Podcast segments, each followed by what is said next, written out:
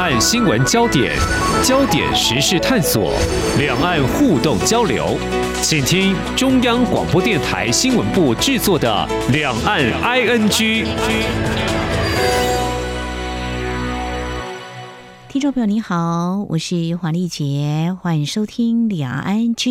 中国大陆的防疫政策可以说是大转弯哦，因为从极为严格的动态清零到快速的松绑，那么到现在算算时间也已经有两个多月。那么在这段期间，其实我们在台湾媒体所关注的，像今年农历春节。他就不再像之前一样鼓励就地过年，而长达四十天的春运也在最近告一段落哦。当然呢，呃，也有这个因为染疫成了重症或病故，让人非常难过的数字。还有我们在节目当中也曾经关心过的，有强买退烧药等等，或许呢都。是过去式的，不，现在是不是已经接近全面恢复到疫情之前呢？嗯，其实说到这里呢，恐怕还言之过早，因为从另外一个面向来看，就是要恢复两岸的直航点哦，政府呢还要再审慎的考量。我想这是防疫的专业，还有从务实面来思考的。不过，我们的航空业者有什么样的看法或期待呢？另外呢，谈到这个疫情趋缓呢，两岸交流也逐渐回温了。因为我们要说的是，国民党副主席夏立言率团前往中国大陆访问。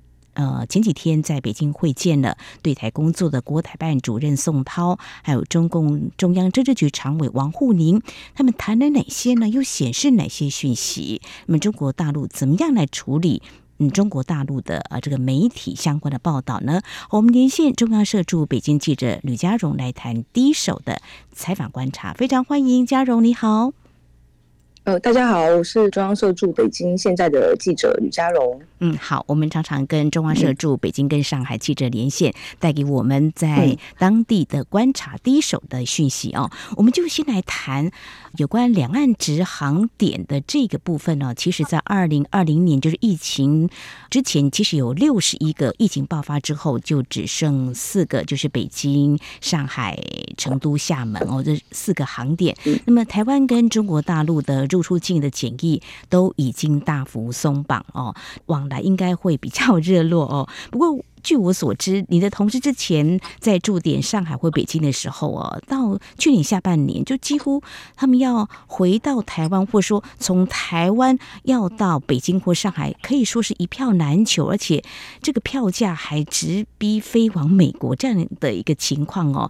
那假如，你在一周前到北京驻点，机票会不会很难买啊？呃，我记得没错的话，我那一班航班是加班机，嗯，然后我是请旅行社代买的，那时候买的时候是在十二月初买票，那本来我是想要在更早之前来，但也就是买不到票嘛，因为这段时间其实是春节档，所以很多往返在这边工作的，比如说台商、台干啊，他们就是在过完年之后就是要回呃中国大陆嘛，所以机票其实是我觉得蛮难买的，然后我搭的那班航班华航班机也是呃全部都爆满了，然后。嗯，这个加班机哦，可能是因应春节档次嘛，哈，要回到工作岗位嘛，哈，所以就加班。可见是有一个需求，但就不知道春节过后是不是会慢慢恢复到日常哦。这个等一下我们要来谈这个两岸直航点。那从台湾出境到入境北京，我们就想要来看这个防疫的措施，你觉得是不是差不多？就是我们出境的时候，我们身体健康才可以出境嘛，哈。那入境到北京的机场的时候，他们的防疫怎么样？就是我们是阴性的嘛，哈，那去到那边就还好吗？可不可以谈一下，嗯，他们的防疫的情况呢？我之前在疫情期间，我也有来住过点，那我觉得真的是蛮不一样的。哦、就疫情期间你来的时候嘛，就是可以到处可以看到大白，就是穿着防护衣的防护人员嘛。那时候一下飞机，你也是要在这边落地做检测。就是要做 PCR 嘛，就是塞那个喉咙，然后要跟着大家一起排队上大巴，然后他把你载到那个防疫旅馆，就是集体性的。嗯，那这一次的话就是完全没有，其实呃，就是有点蛮像回到就是疫情前就是这样子，很自然的，就是呃出入境的感觉，就是入境也就是很正常，就像回到以前过往。那你说还有没有疫情防控？也是有啦，就是他只有一个就是会抽查。就是部分抽查你的核酸检测报告啦，但我是没有被抽查，他就叫我离开。我好像也没看到大白了，就是整个都差很多啦。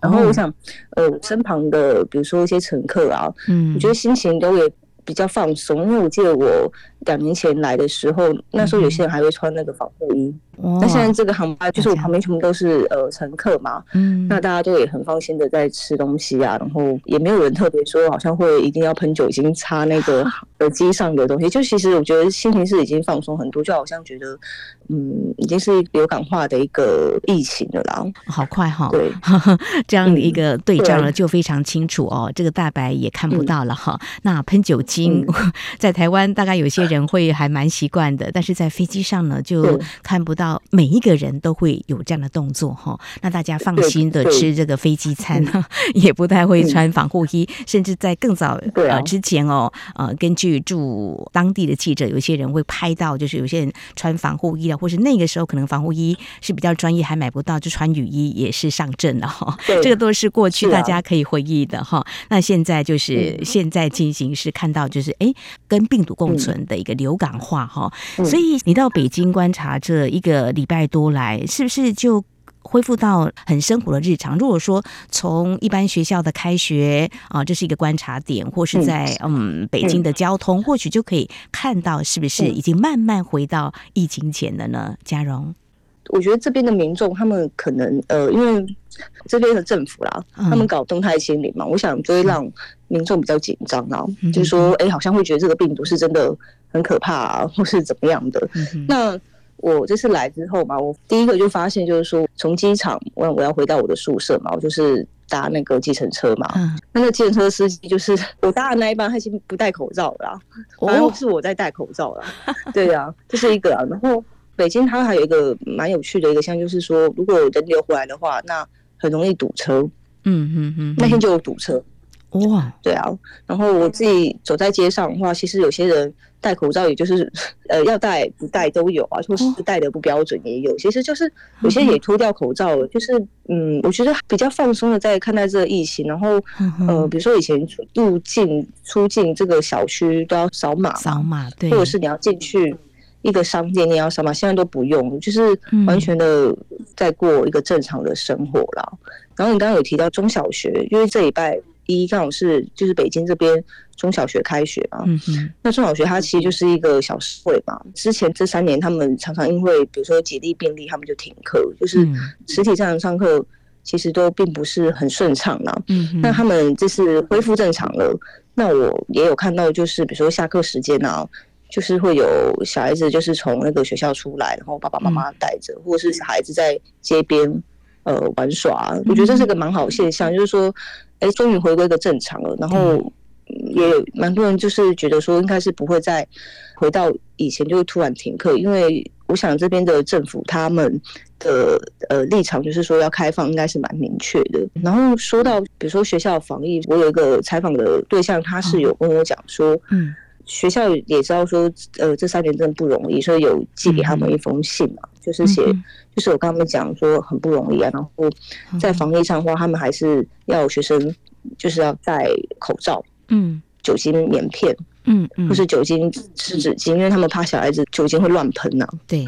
然后比如说上体育课，因为很多人都阳过嘛，他们也很担心说小朋友他们在上体育课可能会跟肺部有关，所以他们也不勉强小孩子做呃强烈的体育锻炼啊。对，因为这边是很重视那个体育活动的。可是你说要回到正常的，完全是感觉呢？嗯嗯，有些店倒了嘛。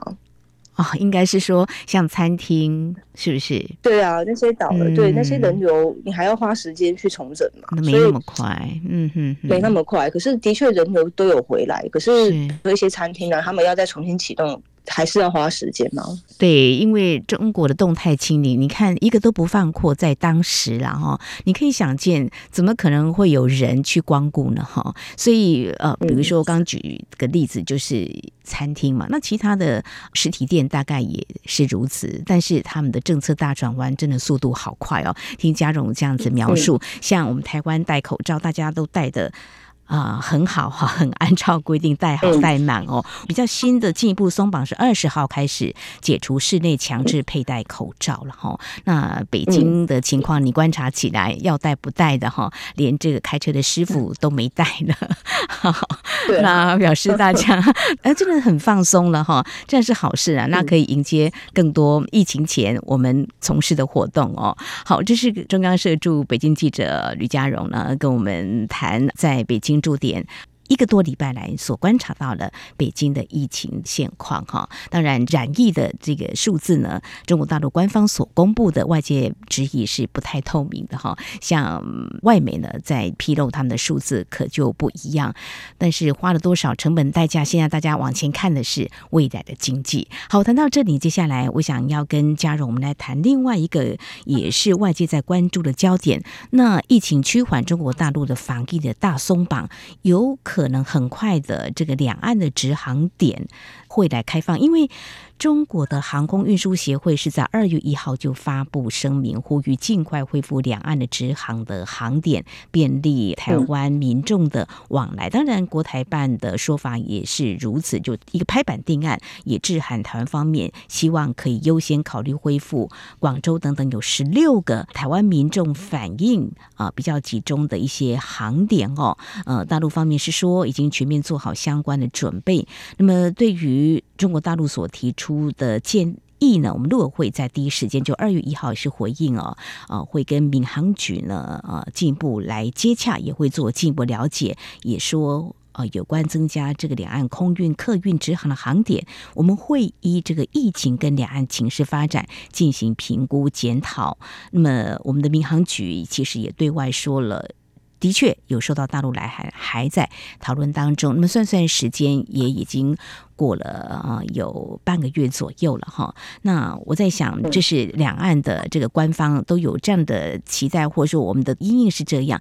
但是我们来看这个务实面，就是航空业者他们会怎么样来看这个问题？对他们来说，当然开放是最好。但是如果没有办法满载，或者说人不来的话，对他们来说，其实成本投资下去会不会回收，也是一个。问题，您有跟航空业者来聊，他们呃会怎么样来看这个恢复疫情之前先十六个，我们总共有六十一个，他们的看法是怎么样呢？嘉荣，我觉得现在比如说政府啊，我们的台湾的政府或是中国大陆这边哈，其实都在讲就是两岸要交流嘛，要交流。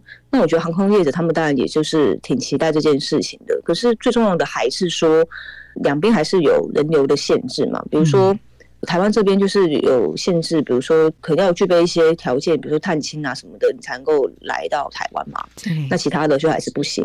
嗯，像大陆他们之前就是在疫情前有禁止入客自由行嘛。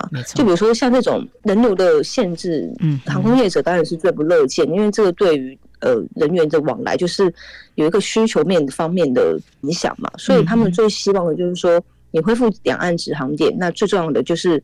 你要让那个人员能够都解禁，嗯，这样是对航空业者当然是最好的，对才有游客啊。现在比如说，呃，现在是春节档，所以很多人要搭飞机。可是春节档过后呢，对需求又对呀，他们是很 care 这个人流的限制的问题啊。对，就是我跟他们聊过的，他们也就希望，不管是政治问题还是什么问题，这方面可以不要真的影响到民间的往来，这样子增加这个航点。那才有意义啊！你十六个呃航点都要靠台商往返，不可能每一天他们都在搭这个飞机嘛。对，所以你就是要配合两边都要都有做一个人流的一个放放缓啊，这样才能够。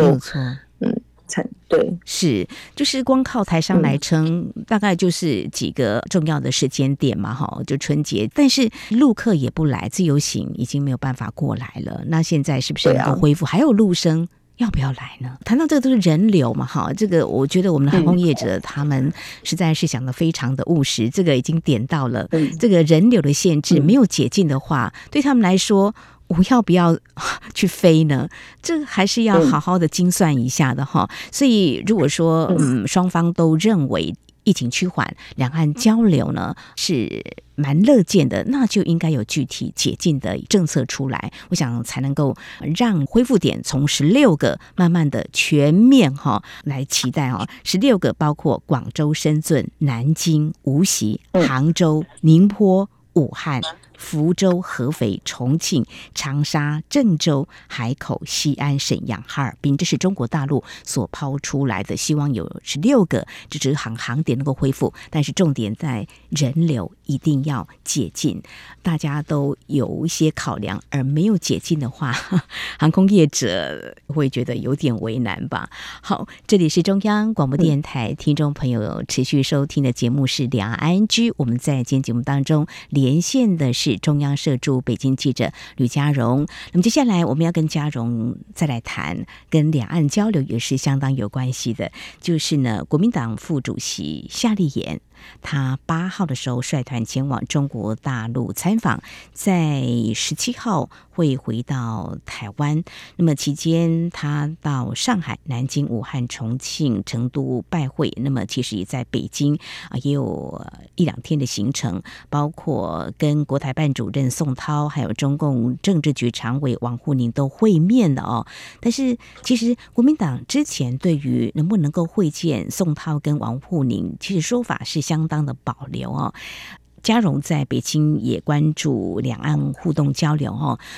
你观察中国大陆怎么样来处理媒体采访国民党前往访问？其实对我们记者来说。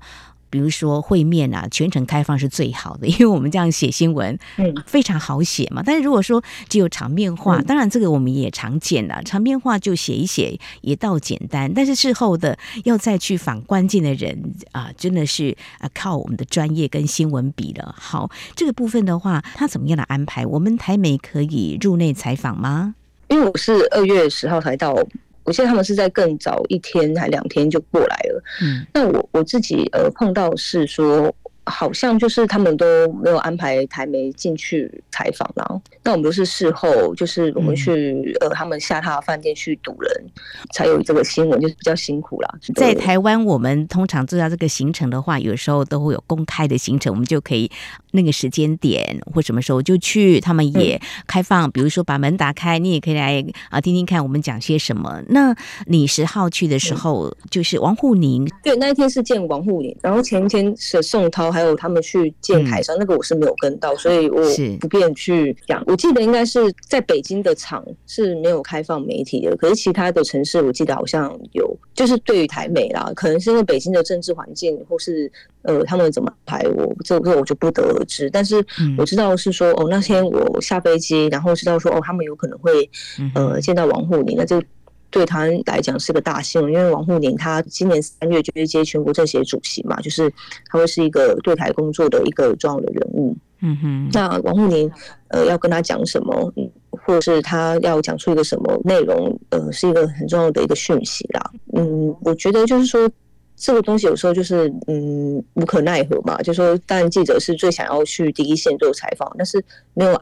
安排，或是北京这边，或是呃国民党那边有什么考量，就我们不得而知。那只是我们还是会做好我们媒体的工作，就是还是会去问说，哎，你们到底双方谈了什么？那这给台湾的民众会有什么影响？我觉得这都是大家都很想知道的。那呃，比如王沪宁的讲话，我们也是看当天的新华社，呃，才知道说他到底呃抛出了什么讯息。那我想就是说，呃，国共的。两党他们的政治互信比较足够啦，就是他们政治互信就是坚持择恶共识跟反对台独嘛。对，那在这个立场上面，呃，我自己去看翻媒一篇，比如新华社啊，或者是他们呃这个党团，这个呃国民党这个党团，他们去呃各省市拜会，然后他们都有见到一把手，然后出来的那些呃陆媒的报道也都有提到这个。政治互信嘛，就是九二共识、反对台，都是他们的呃政治互信，那他们才可以谈。那在王沪宁方面的话，我觉得还是有一个呃很比较值得去观察，就是说王沪宁他呃在会见的时候，还是有表示说，当务之急是尽早恢复两岸交流正常化啦。嗯嗯，就是说两岸交流这个事情，他们现在的态度跟呃之前好像啊很紧张。这种感觉已经不太一样了，嗯、就是他们很希望两岸可以多交流。嗯，我觉得这是一个传达一个非常重要的一个讯息啦。嗯、对，然后我我自己现在看新任的国台办主任宋涛，他一些台商对他的评价也都还蛮不错，也可能也是因为疫情之后是台商在这边经营的环境有什么变化，所以他蛮马不停蹄的在会见台商的啦。嗯、就是他们想多交流。嗯哼，这是一个呃，我觉得是跟以往就是之前两岸关系 蛮紧张那种感觉不太一样。我觉得传达出来的这个讯息就是想交流的，就是两岸交流他们是蛮开放的，而且显得比较积极一点哦。所以在官媒上可以想见，就是也会有呃一定篇幅的或是一定程度的报道。对啊，因为那个新闻联播也有播嘛，就晚上七点是他们有会见啊，还是有播。虽然时间可能一分钟，可是还是蛮重要，所以才能够上新闻联播。嗯嗯嗯嗯，可以嗅得出来，就是中国大陆方面呢，对于两岸交流实现的态度是会比较积极的。那你刚刚也有说，有一些采访并不能够入内采访，那我们就会呃再靠我们记者去挖的功力哈。因为这次前往中国大陆访问，就是夏立言他率团，其实呃成员包括有国民党的智库资深顾问赵春山，这是呃两岸方面的学者专家。我们有时候有。有些问题也会跟他请教他的一些看法。那么这一次呢，呃，你有特别去访问他，他怎么样来看跟中国大陆方面，不管是学者啦，或是呃官方的成员，他们大概谈了什么，嗅到什么样的一个气息呢？就是因为有这个新闻，所以我们就去堵人嘛，还是要去现场堵。是对啊，所以但赵老师人蛮好，就是说他是呃台湾涉及两岸这个方面的一个很很重要的一个专家嘛。嗯，那。跟他谈的话，呃，我觉得他也是也觉得说，现在用我们的陆委会主委邱泰山，他之前一直希望说两岸能够春暖花开嘛，没错。那赵春山老师他是觉得说，他有闻到春暖的味道啦，因为他觉得会谈的时候气氛很融洽。嗯，然后有一个比较特别是说，国台办主任宋涛他也有向国民党这个访团说，呃，欢迎。绿营人士到访大陆，只是说要认同九二共识跟反台独，他还是有一个前提啊。但他还是有讲到，就是说欢迎绿营的人士来来到来到大陆嘛。嗯，他说这个还蛮不一样的，尤其是在国民党的面前讲。所以我觉得现在他们的风向有点改变啊。老师也说，他之前就比如说参加一些学者的座谈会啊，嗯，比如说对岸的学者，我想他们也是比较跟着呃这边的政府的方向在走。现在的学者他们会讲。要多交流，多交流，可能就是真的风向就变了，所以他们才愿意说这些话，就是希望恢复交流跟对话。因为毕竟之前疫情三年，两边都没有往来，那可能嗯也不好嘛。就说若两岸关系或是整个人员的交流来往都不是一件好事嘛。嗯，那现在要恢复交流了，那他们就是往这个方向。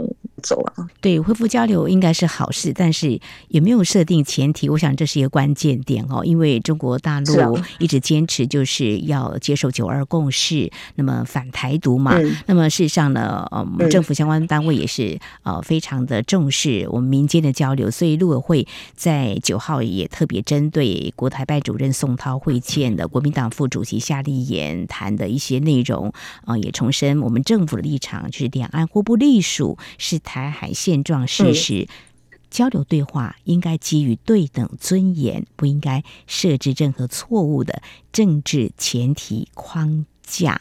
嗯，因为我们也留意到中国大陆当局在啊会见国民党啊这次的访问团提到所谓贯彻解决台湾问题总体方略，陆委会解读认为，那表示是啊比较刻意凸显对台政策目的。在对中华民国主权尊严的矮化跟伤害，所以还是有这个政治这个关键点呢。看能不能够有解套，否则要交流。台湾也说要交流，中国大陆也说乐见两岸交流。但是这个如果没有先解决的话，好像一切都变得很困难。就诚如嘉荣刚才你有提到的哦，就是所谓的春暖花开啊。二零二一年的时候，当时我们的主委邱泰三他在交接典礼上啊，就提到了在后疫情时代，两岸交流势必要恢复的。那么这段。期间也有很多对两岸未来能春暖花开的期待，自己会秉持这个期许，竭尽全力。好，现在中国大陆也期待两岸多交流。那么赵春山老师说：“呃，嗅到春暖花开，我们真的期待，但是两岸呢都要努力。”好，我想在今天有关北京呢，在中国大陆防疫政策大幅放宽之后的一个。情况，还有针对中国大陆提出进一步恢复两岸十六个直航的航点，那航空业者到底有哪些看法？同时，针对国民党到中国大陆十天的访问行程，国共交流触及的议题，到底显示哪些讯息？我们非常谢谢中央社驻北京记者吕佳荣来谈你第一手的采访观察，非常谢谢佳蓉，谢谢。哦，不谢，谢谢，谢谢，谢谢。明天的历史就是今天的新闻，掌握两岸焦点新闻，就在《两岸 ING》节目。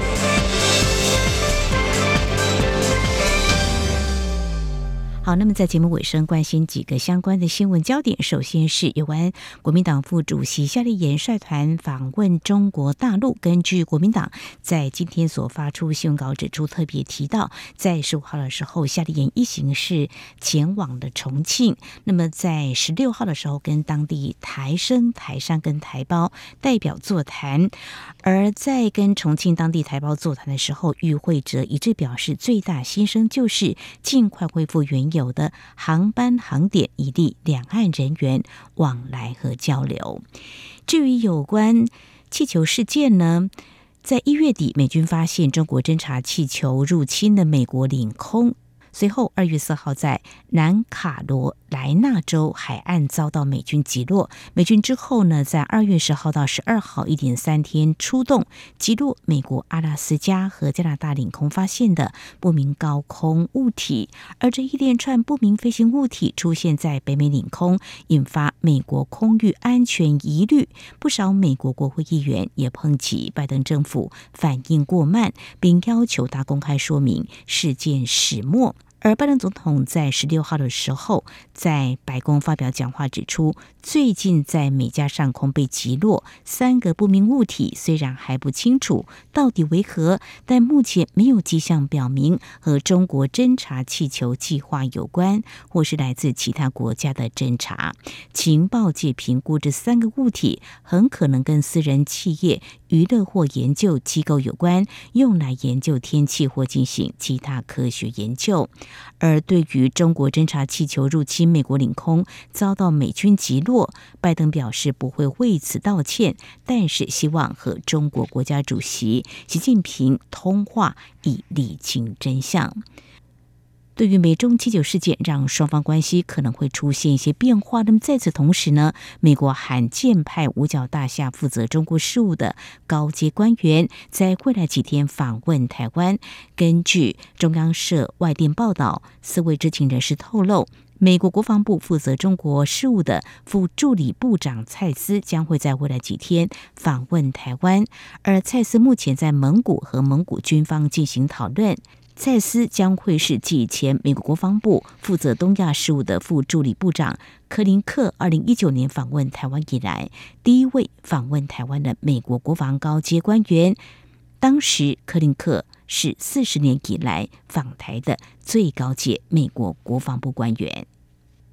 新闻继续是二十一世纪基金会在今天发布最新的民众对美中台关系看法调查，其中在台海安全民调方面，民调结果指出，有百分之七十九民众支持兵役期限有四个月。延到一年，即使家中有未满十八岁少年的受访者，也给予百分之七十八的支持，但表达不支持的民众有百分之十六。如果以年龄层区分，三十岁到未满四十岁的受访者最挺延长一期，支持率达到百分之八十三点三，而五十岁到未满六十岁不支持的比例最高，百分之二十点六。此外，百分之七十点五的受访者认为，如果两岸真的发生战争，大多数台湾人会抵抗，百分之二十五点二认为不会，百分之四点三受访者没有反应。财经焦点方面，中国媒体中国新闻网在今天报道，根据中国央行最新披露，今年一月的金融数据，在当月的人民币存款增加了六兆。八千七百亿元，其中住户存款增加六兆两千亿元，创下历史同期新高，同比增加了七千九百亿元。而如何解析这项数据变化呢？金融业者分析，受到北京当局防疫严格封控，加上房市低迷这些因素冲击，经济疲弱，消费不振。而由于储蓄风险比较低，所以民众理财偏好存款。好，以上就是今天两岸 ING 黄丽姐，非常感谢您的收听，祝福您，我们下次同一时间空中再会。